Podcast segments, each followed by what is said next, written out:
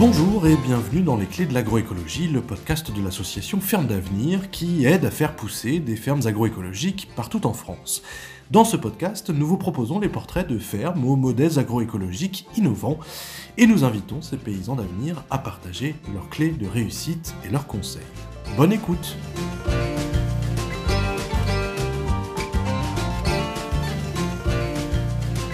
Dans ce 15e épisode des Clés de l'agroécologie, nous avons rendez-vous avec Guillaume Elouin. À la tête du jardin de demain, il est le lauréat 2021 du concours Normandie organisé par Ferme d'Avenir. Avec lui, on se demande aujourd'hui comment mettre en place une activité pédagogique à la ferme. Mais avant cela, place aux présentations. Guillaume Elouin, je suis installé sur une ferme de 2 hectares 85 depuis le 1er juillet 2017 en Normandie, euh, où je cultive des légumes diversifiés, euh, des fruits en agroforesterie, des petits fruits aussi, et puis euh, j'ai entre 100 et 200 poules pondeuses, euh, le tout en bio. 100 et 200, c'est en fonction de l'hiver ou de l'été et du nombre de mangeurs qui sont prêts à acheter mes œufs. je suis moi originaire d'ici, mes parents sont agriculteurs à côté, et j'ai fait des études d'ingénieur agricole à l'école supérieure d'agriculture d'Angers. Euh, et donc, je me suis installé relativement rapidement après être sorti de, l'école, alors que j'étais pas forcément euh, euh, prédestiné à faire du maraîchage. J'en avais jamais fait, j'avais jamais étudié ça, mais la vie m'a amené à faire ça. Et donc, j'ai été pendant quatre ans et demi, en gros, euh, seul sur la ferme avec un salarié, un apprenti. Au fur et à mesure, quand même, il y a eu un peu de plus en plus de, de monde. Et, et, le 1er juillet de l'année dernière, donc il y a un peu plus d'un an maintenant, on a créé un GAEC avec Marie qui, euh, elle, est ingénieure en agroalimentaire et on a construit, et aujourd'hui c'est en route, un labo de transformation euh, pour faire des bocaux consignés, euh, le plus zéro déchet possible, et, et du coup transformer, valoriser la, les productions de la ferme, soit les excédents, soit planifier vraiment des cultures pour faire du, du, du légume conservé.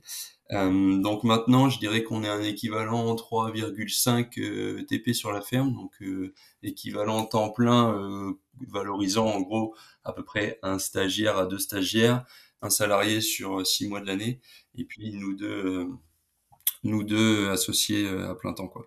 Aujourd'hui, moi, je, je, travaille 49 heures semaine et Marie 36 heures semaine concernant les, les, résultats économiques de la ferme, parce que c'est toujours intéressant d'avoir euh, de mettre en perspective.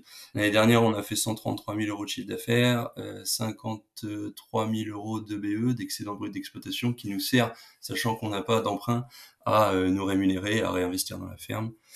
Et puis on nourrit entre, euh, je dirais aujourd'hui, 200 et 250 familles par semaine. Euh, donc c'est un modèle qui, qui produit de la nourriture et qui sur deux tiers de la surface est sans travail du sol en maraîchage sur sol vivant et sur un tiers, un gros tiers de la surface en travail culturel simplifié, donc des chômages et herses rotatives, euh, sur principalement poireaux, carottes et pommes de terre. Conseil numéro 1 pour mettre en place une activité pédagogique à la ferme, définir le message à faire passer et le public à atteindre autour du, du, jardin de demain, qui est donc notre ferme maraîchère, il y a euh, une grosse volonté d'essayer de faire évoluer euh, les mentalités, ou en tout cas le niveau d'information, je dirais, des mangeurs, qui sont nos clients, mais que nous on appelle mangeurs, qui, qui nous permettent de vivre, de faire ce métier qu'on adore euh, au quotidien. S'il y a personne pour manger nos productions, on peut pas produire. Euh, et euh, c'est un enjeu majeur pour demain, et pour moi c'est le sujet qui me, qui me stimule et qui m'intéresse le plus en ce moment, au-delà de la technique agricole, quoi.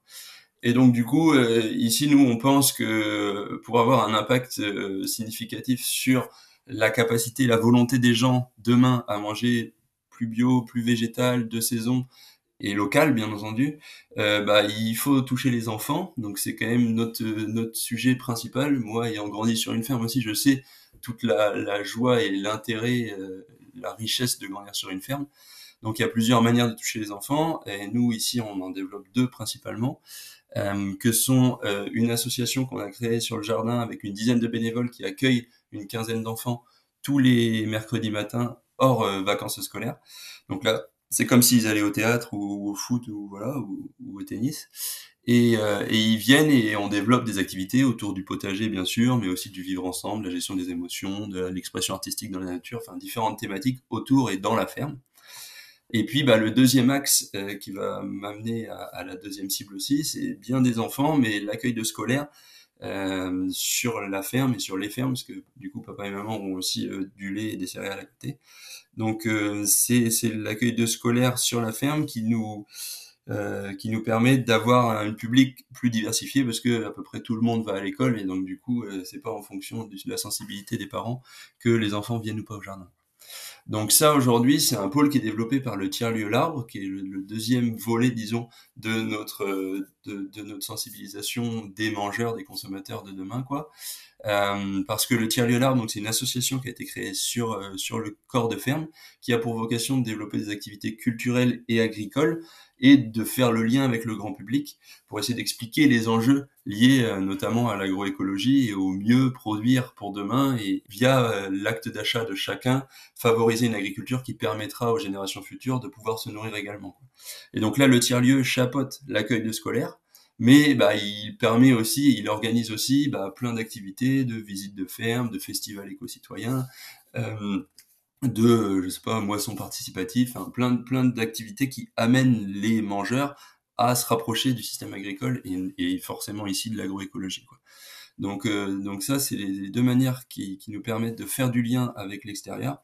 Et euh, bah, après, il y en a plein d'autres. On a créé aussi ici, en partenariat avec la ville de Bayeux, un jardin permacole où aussi on accueille des scolaires dans le cadre de l'intercom. Voilà, il y a, plein de possibilités et plein de manières de faire ça. Mais, euh, mais en tout cas, c'est une thématique qui nous tient à cœur et, et qu'on aime à développer ici. Conseil numéro 2, s'organiser entre temps pédagogique et temps productif. L'organisation du temps, c'est primordial dans, dans, pour n'importe quel paysan et notamment en maraîchage parce qu'on pourrait passer 24 heures sur 24, 7 jours sur 7 dans le jardin. Ça, c'est pas, pas un souci. Par contre, bah, notre quotidien, en fait, c'est prioriser et, et réussir à, à, utiliser le temps euh, au meilleur, meilleur escient possible. Euh, Aujourd'hui, euh, l'activité pédagogique et l'accueil des gens, il est de plus en plus rémunéré parce que via l'association du tiers-lieu L'Arbre, on a un salarié et, euh, et du coup, bah, ce coordinateur-là, il faut qu'il soit rémunéré. Donc maintenant, euh, toutes les institutions, euh, elles sont facturées pour la prestation euh, de visites de jardin, de visites culinaires, de enfin, différents, différents formats qu'on a, et les scolaires également. Après moi, mes quatre premières années, en gros, trois et demi, quatre premières années de maraîchage, j'ai toujours euh, eu à cœur, parce que ça faisait partie des marquants importants de mon installation, d'accueillir les gens sans rien attendre en retour. Donc j'ai passé des heures et des heures, toutes les semaines, je passais entre une et trois heures à faire visiter mon jardin et à raconter ce que je fais, à raconter en quoi je crois. Et ça, je l'ai fait gratuitement pendant des années.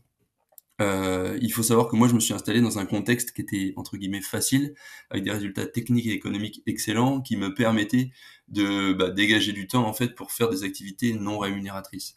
Je l'ai fait parce que c'est ce qui me porte dans mes tripes d'essayer de, partager ce que je, fais et c'est ça qui me qui me donne envie de le faire et qui et qui me rend heureux au quotidien quoi. Essayer de rendre les gens heureux, de les, de les amener à, à réfléchir autrement leur quotidien et puis bien sûr prendre soin de la terre, euh, moi, c'est d'abord être un exemple pour qui veut le suivre. Mais pour qui veut le suivre, ça veut dire qu'il faut expliquer, il faut raconter, il faut prendre le temps de, de partager ce que je fais. Quoi. Donc ça, je l'ai fait longtemps. Et maintenant, euh, la règle que je me fixe, c'est les collègues.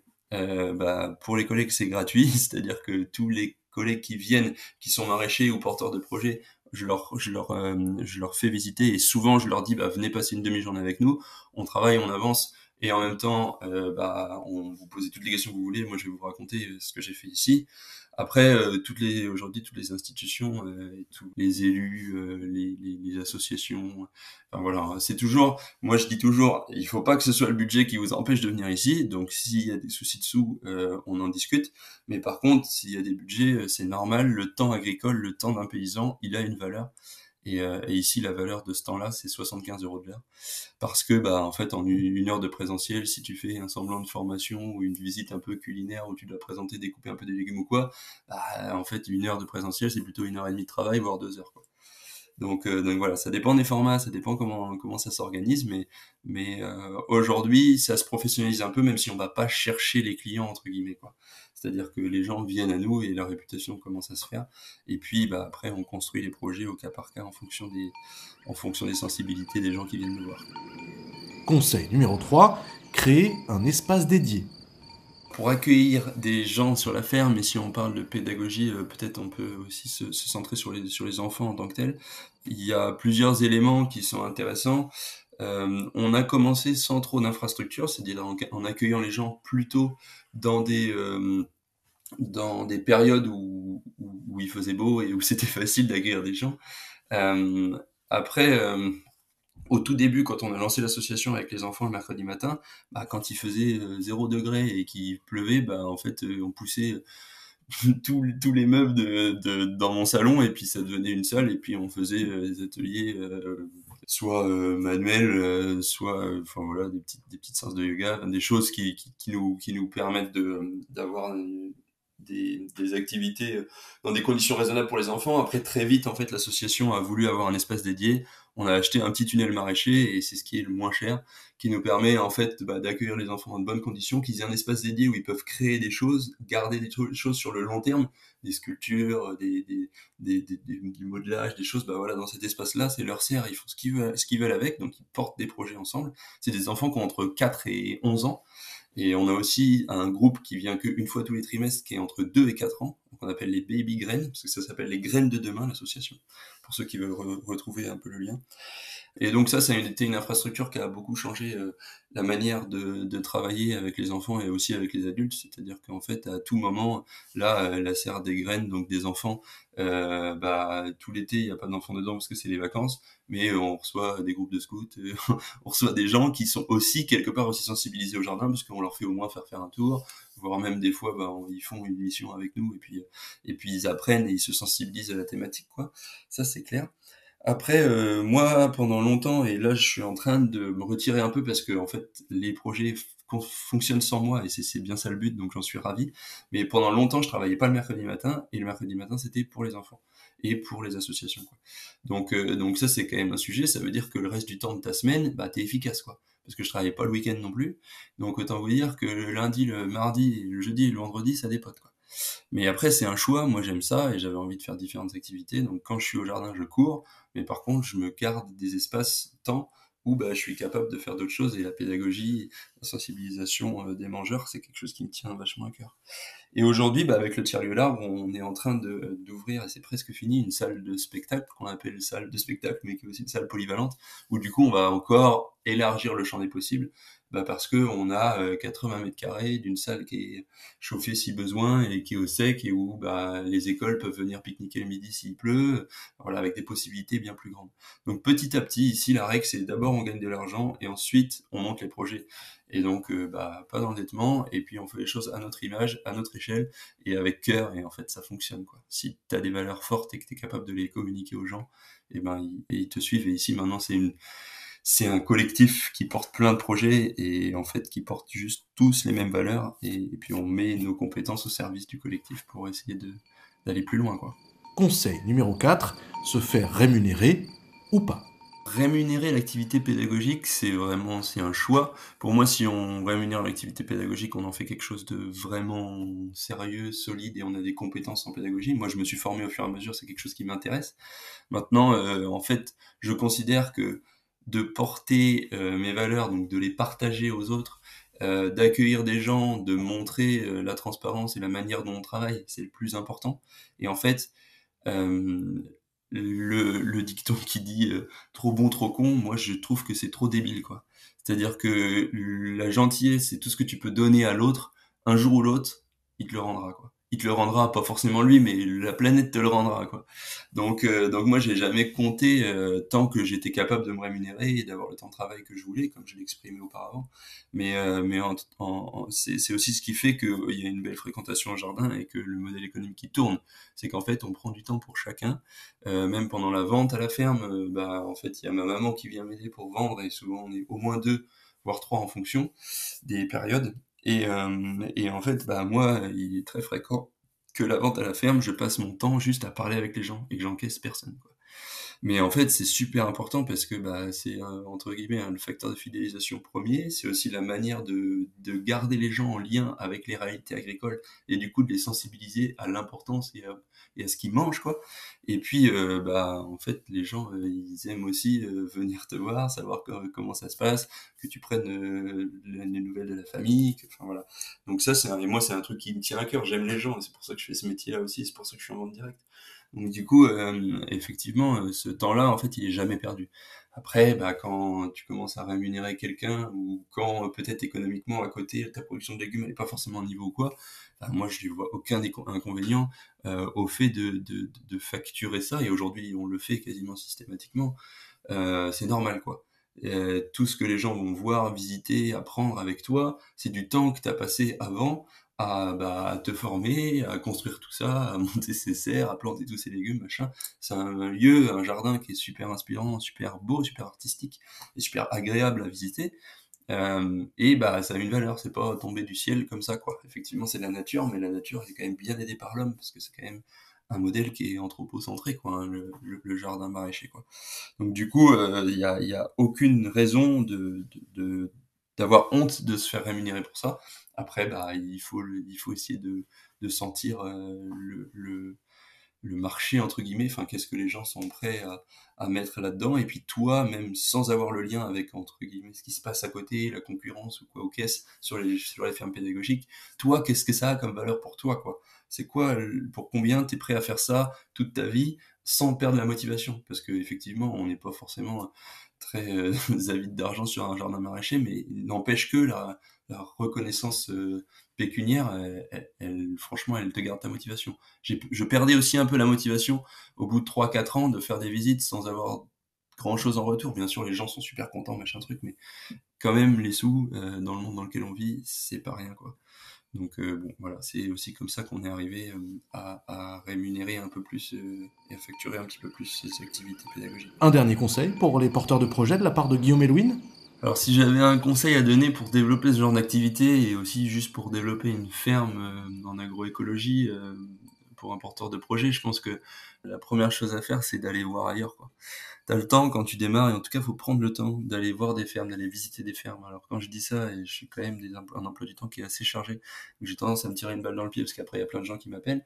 Mais en même temps, euh, ça me plaît de faire visiter et je pense vraiment que c'est important de le faire. Après à moi de structurer pour pas être débordé.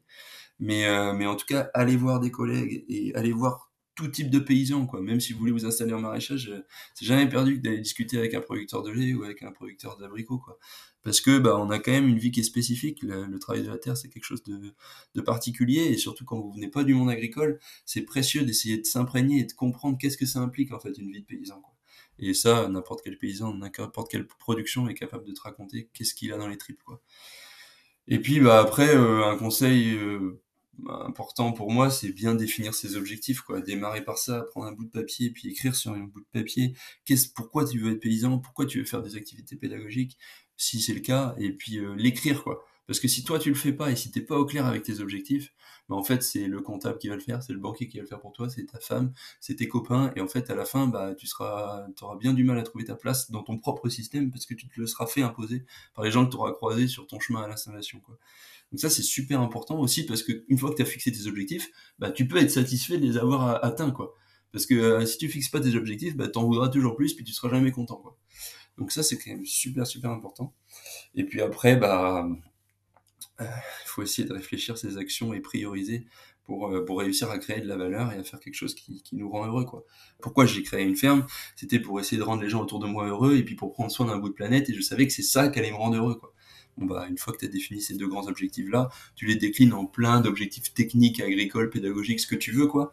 Mais en tout cas, tu te poses toujours la question de, ok, j'ai envie de développer ça, là. Est-ce que ça rend les gens heureux et est-ce que ça prend soin de la planète? Pour, moi qui suis, c'est mes deux, grands objectifs. Si c'est oui, bah, on peut continuer dans le projet. Si c'est non, bah, en fait, c'est pas le bon projet. Franchement, c'est un beau métier et moi, je suis heureux de le faire et il faut qu'on soit plein, plein à le faire et, à le faire en respect avec la nature et dans, les principes de l'agroécologie, de la fleur de l'agroécologie qui est portée par, par Ferme d'Avenir et auquel je suis, avec lequel je suis tout à fait en face.